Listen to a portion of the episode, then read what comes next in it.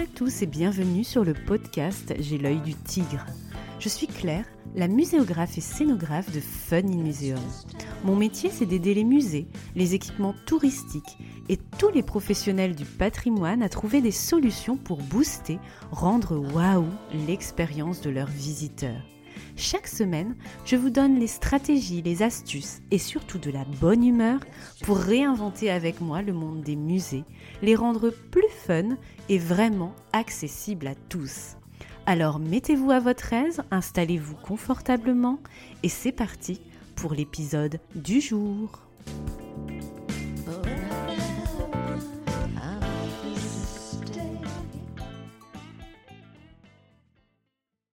Expo mode d'emploi, Régie d'enfer et Organidja, ça vous dit quelque chose? Ce sont mes trois premières formations en ligne pour booster vos compétences dans la création d'expositions permanentes, temporaires, itinérantes, que vous soyez étudiant ou pro du secteur musée, patrimoine, tourisme. Ces trois formations concrètes sont accessibles en ligne à tout moment pour moins de 50 euros pour vous former en mode boost en toute liberté. Rendez-vous sur www.funinmuseum.com boutique pour faire des expos à mes côtés après avoir écouté J'ai l'œil du tigre. A tout de suite Bonjour et bienvenue dans l'épisode 29 de J'ai l'œil du tigre. Aujourd'hui, on va poursuivre notre réflexion entamée la semaine dernière sur le musée du 21e siècle. Si vous ne l'avez pas encore écouté, direction épisode 28 piliers et tendances du musée du XXIe siècle qui vous propose une synthèse en 15 minutes du rapport du ministère de la Culture Musée du XXIe siècle de 251 pages. Avant de rentrer dans le vif du sujet, la dédicace. Je dédie cet épisode à Jennifer du blog Weird Family, tellement bienveillante auprès des publics et experte en médiation culturelle. Vous aurez l'occasion de la rencontrer mardi prochain dans le nouvel épisode invité. Teaser, teaser. Avant de parler des droits du visiteur dans ce musée du XXIe siècle, il me semble essentiel de vous faire une petite piqûre de rappel avec les quelques statistiques à ce sujet.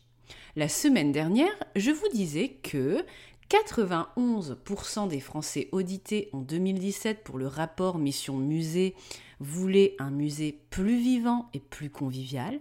Et je vous disais également que 86% souhaitaient une facilitation des accès à ceux en difficulté. Aujourd'hui, je vais vous présenter les droits fondamentaux du visiteur selon la Visitor Service Association américaine que je trouve très instructive en tant que muséographe et scénographe, cette fameuse liste des droits fondamentaux du visiteur, et qui remet parfois les pendules à l'heure. Cette charte énumère les principales obligations des responsables d'exposition on note 11 droits fondamentaux et on va les décortiquer ensemble dans cet épisode. C'est parti Droit numéro 1. Confort. Répondez à mes besoins fondamentaux. Et oui, le confort et le bien-être, le prendre soin en premier lieu. C'est quelque chose qu'on oublie trop souvent quand on conçoit et réalise des expositions. On pense au contenu d'abord, à la médiation, aux œuvres à exposer et le bien-être du visiteur, où se cache-t-il Est-ce qu'on l'a fourré discretos sous le tapis? Mhm. Et donc, si vous pensez que mon épisode 15 sur comment pimper les WC était juste un pur délire de ma part, ou une excentricité, eh bien non, les WC, les assises pour se reposer, le confort de l'éclairage, pouvoir se désaltérer, se restaurer avec un encas, être abrité de la pluie, pouvoir venir en poussette avec ses enfants, tout cela c'est primordial et un droit fondamental. N'oubliez pas, la semaine dernière nous parlions de musée comme un service public et une maison commune. C'est aussi important que ce que vous allez mettre dans votre expo, même si le prendre soin n'est pas votre compétence première dans votre formation aux emplois culturels. Droit numéro 2, orientation. Rendez mon parcours de visite facile et agréable. On parle bien sûr signalétique ici, et facilité d'itinérance. Dites-vous toujours que même si ça vous paraît évident pour vous, ça ne l'est pas forcément pour les autres. Soignez donc la signalétique au sol, sur les murs, en hauteur, avec des pictogrammes, des codes couleurs, une assistance à l'accueil et dans tout l'équipement. Pareillement, dans une expo, n'hésitez pas à valoriser clairement des itinéraires particuliers. Par exemple, si vous vous adressez au public famille, ne vous contentez pas de mettre une mascotte minuscule Rikiki sur le panneau à côté d'une manip. Les familles et l'accompagnateur ne connaissent pas forcément par cœur votre expo pour savoir ce qui est euh, pour lui entre guillemets et votre mascotte euh, minuscule que vous avez mis ici et là, eh ben on va pas forcément la voir en arrivant et, et on va pas se dire ah oui c'est vrai il faut que je suive cette mascotte là. Créer des zones de rendez-vous famille par exemple avec des stickers géants au sol pour que dès que la famille et les petits visiteurs arrivent dans l'espace, ils savent par un repère visuel clairement visible et par Rikiki où se diriger par exemple. Ça, ça fait partie d'une logique de signalétique, de service, mais aussi une signalétique expographique efficace avec une clarté des niveaux de lecture et des itinéraires spécifiques. Droit numéro 3, accueil. Donnez-moi le sentiment d'être le bienvenu. Sourire, espace accueil accueillant et non intimidant, etc. Des familles arrivent, il ne faut pas qu'elles soient regardées comme des éléphants dans un magasin de porcelaine, ok? Et nouvel appel international, une expo un musée, sa vie. Alors oui, si vous proposez des manips et des dispositifs collaboratifs, le visiteur va se les approprier, peut-être même déplacer des trucs, parfois malheureusement détériorés, mais ça fait partie du jeu d'un musée vivant et interactif. Il faut juste prévoir et organiser la maintenance des dispositifs. Je le dis parce que si vous saviez le nombre de fois où on me demande d'imaginer des manips et autres jeux multisensoriels et qu'on me dit mais Claire, le visiteur va tout toucher, ça va être dérangé, ça va bouger. Eh bien oui, c'est un peu logique. Le but, c'est qu'il interagisse ce visiteur. Donc c'est le jeu, ma pauvre Lucette. Sinon, on met un texte ennuyeux comme la pluie, et là, c'est sûr, le visiteur ne touchera rien et peut-être qu'il ne jettera même pas un coup d'œil. Voilà, voilà, c'est dit. Le visiteur est bienvenu et on doit le lui montrer. Droit numéro 4. Plaisir, je veux m'amuser. Faut-il encore que je le dise? Oui, les musées sont aussi des lieux où on s'amuse, où on rit, où c'est fun. Alors, pensez plaisir à chaque conception d'expo, d'outils pédagogiques, événements, visites guidées, etc. Le plaisir. Droit numéro 5, partage. Je suis venu passer un bon moment avec ma famille ou mes amis, se dit ce visiteur. Vous devez inciter au moment de partage.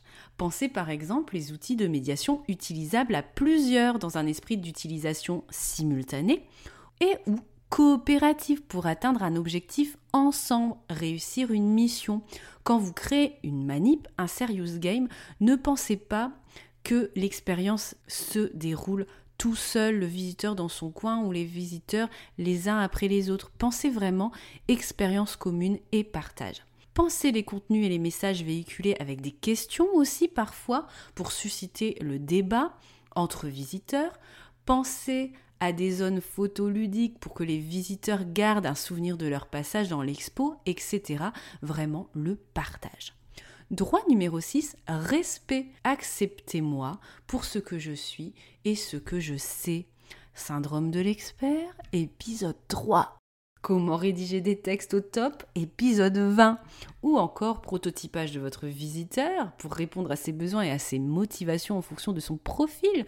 Épisode 13 avec Kevin, Micheline et compagnie.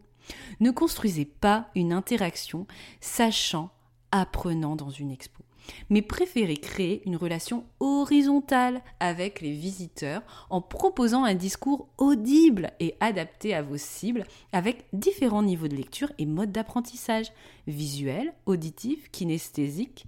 Épisode 23, si vous faites une grimace et vous vous dites mais de quoi elle parle? Droit numéro 7. Communication. Aidez-moi à comprendre et laissez-moi parler. On l'oublie trop souvent. Laissez une place aux visiteurs dans votre lieu. Il n'est pas quelqu'un qui s'invite chez un hôte. Il fait partie de votre musée, expo, château, etc. Il fait partie de l'équation. Il a donc besoin de s'exprimer, par exemple avec des murs d'expression, des appels à témoignages, la possibilité de donner son avis, etc. Droit numéro 8, apprentissage. Je veux apprendre quelque chose de nouveau. En fonction de vos publics cibles, déterminez toujours le message clé à faire comprendre à votre visiteur. Misez sur les anecdotes, la mise en histoire et le décalé. Ça marque les esprits et les cœurs toujours, ça marche à tous les coups. Dites-vous qu'à chaque séquence, chapitre, salle d'expo, il faut au moins une notion clé à retenir par niveau de lecture et une anecdote, une curiosité pour chaque public cible, à chaque fois. Le petit truc waouh, je ne savais pas ça, c'est sympa. Voilà ce que le visiteur de chaque niveau de lecture doit se dire. Droit numéro 9, choix et maîtrise, laissez-moi choisir, accordez-moi une certaine maîtrise des choses. Oui, quand on fait une expo, il faut s'interroger sur l'engagement du visiteur. Comment on peut impliquer celui-ci dans sa découverte? Comment peut-il personnaliser son parcours, son expérience? Que peut-il choisir? Il faut lui laisser une part de liberté dans son expérience muséale, expographique, patrimoniale. Et donc, vous devez, en tant que professionnel actif ou en devenir, intégrer ce lâcher-prise dans votre pratique et créer des situations où le visiteur peut faire ses propres choix. De toute façon, vous ne pouvez pas le contrôler. Ni ses pas, ni son esprit, ses sensations, son petit cœur. Vous avez juste un rôle d'orientation et vous lui proposez des choses. Jamais vous n'imposez un parcours totalement obligatoire. Il faut toujours des sorties de route possibles. Il faut aussi des portes d'entrée différentes pour entrer en contact avec une collection, un contenu, une porte d'entrée visuelle, auditive, numérique, ludique, conversationnelle, etc. Donnez le choix. Droit numéro 10, défi et confiance. Donnez-moi à relever un défi à ma portée. Et oui, les défis, les parcours aventures, il en faut toujours des challenges dans une expo, quel que soit votre thème. Imaginez des missions à accomplir et créez même une histoire globale qui relie tous ces défis dans un scénario complet. Cet itinéraire défi peut être un niveau de lecture de découverte particulier, où vous pouvez bâtir toute votre expérience sur ce principe. Et c'est ce que j'ai fait récemment pour une cité du volcan, un pôle des étoiles, etc. Un scénario complet, un parcours aventure avec des défis à relever à la portée du public cible. Droit numéro 11, revitalisation, aidez-moi à me sentir revigoré. En effet, il faut toujours avoir un avant et un après l'expérience. Il faut que le visiteur ait vécu une transformation qui peut être intellectuelle, artistique, sensorielle, émotionnelle, citoyenne, etc il faut lui apporter de l'énergie, de l'eau à son moulin pour lui donner envie de continuer l'expérience muséale, patrimoniale. La partager sur les réseaux sociaux, se, documenter, revenir, etc. Je suis convaincue qu'une expo ou une visite patrimoniale doit générer une bouffée d'oxygène pour le visiteur. Bref, pensez avant-après quand vous imaginez une expo et une expérience de visite, un parcours de visite. Et nous sommes arrivés à 11 rois. Bon, on fait le burger de la mort du burger cuisse ou je vous fais le résumé. Allez, prenez un post-it. Droit numéro 1, confort. Répondez à mes besoins fondamentaux. Droit numéro 2, orientation. Rendez mon parcours de visite facile et agréable. Droit numéro 3, accueil. Donnez-moi le sentiment d'être le bienvenu. Droit numéro 4, plaisir, je veux m'amuser. Droit numéro 5, partage, je suis venu passer un bon moment avec ma famille ou mes amis. Droit numéro 6, respect, acceptez-moi pour ce que je suis et ce que je sais. Droit numéro 7, communication, aidez-moi à comprendre et laissez-moi parler. Droit numéro 8, apprentissage, je veux apprendre quelque chose de nouveau. Droit numéro 9, choix et maîtrise. Laissez-moi choisir. Accordez-moi une certaine maîtrise des choses. Droit numéro 10, défi et confiance. Donnez-moi à relever un défi à ma portée. Droit numéro 11, revitalisation. Aidez-moi à me sentir revigoré. Avant de vous quitter, je souhaiterais faire une petite transition pour l'épisode invité de la semaine prochaine, où on parlera du jeune public et notamment des bébés au musée. Et oui, je vous l'avais promis cet épisode, je voulais vous partager aussi donc les droits du petit visiteur en guise de conclusion. Est-ce que vous les connaissez? Ils sont proposés par l'association Montmartre, la famille au musée, dont on vous a euh, d'ailleurs parlé dans l'épisode chatbot, euh, les chatbots culturels avec Caroline Rosenet. Droit numéro 1 du petit visiteur, donc, le droit de visiter à ton rythme. Droit numéro 2, le droit d'avoir une œuvre préférée. Droit numéro 3, le droit de fermer les yeux si tu n'aimes pas quelque chose.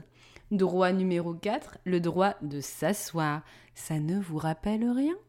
Droit numéro 5, le droit de copier, imiter les statues, dessiner sur un carnet, etc.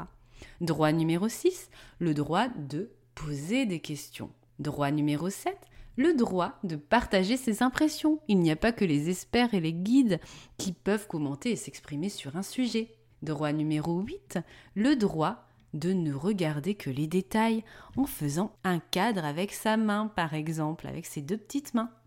Droit numéro 9, le droit de ne pas tout regarder. Liberté et choix encore. Et enfin, droit numéro 10, le droit de t'évader du musée, de rêver.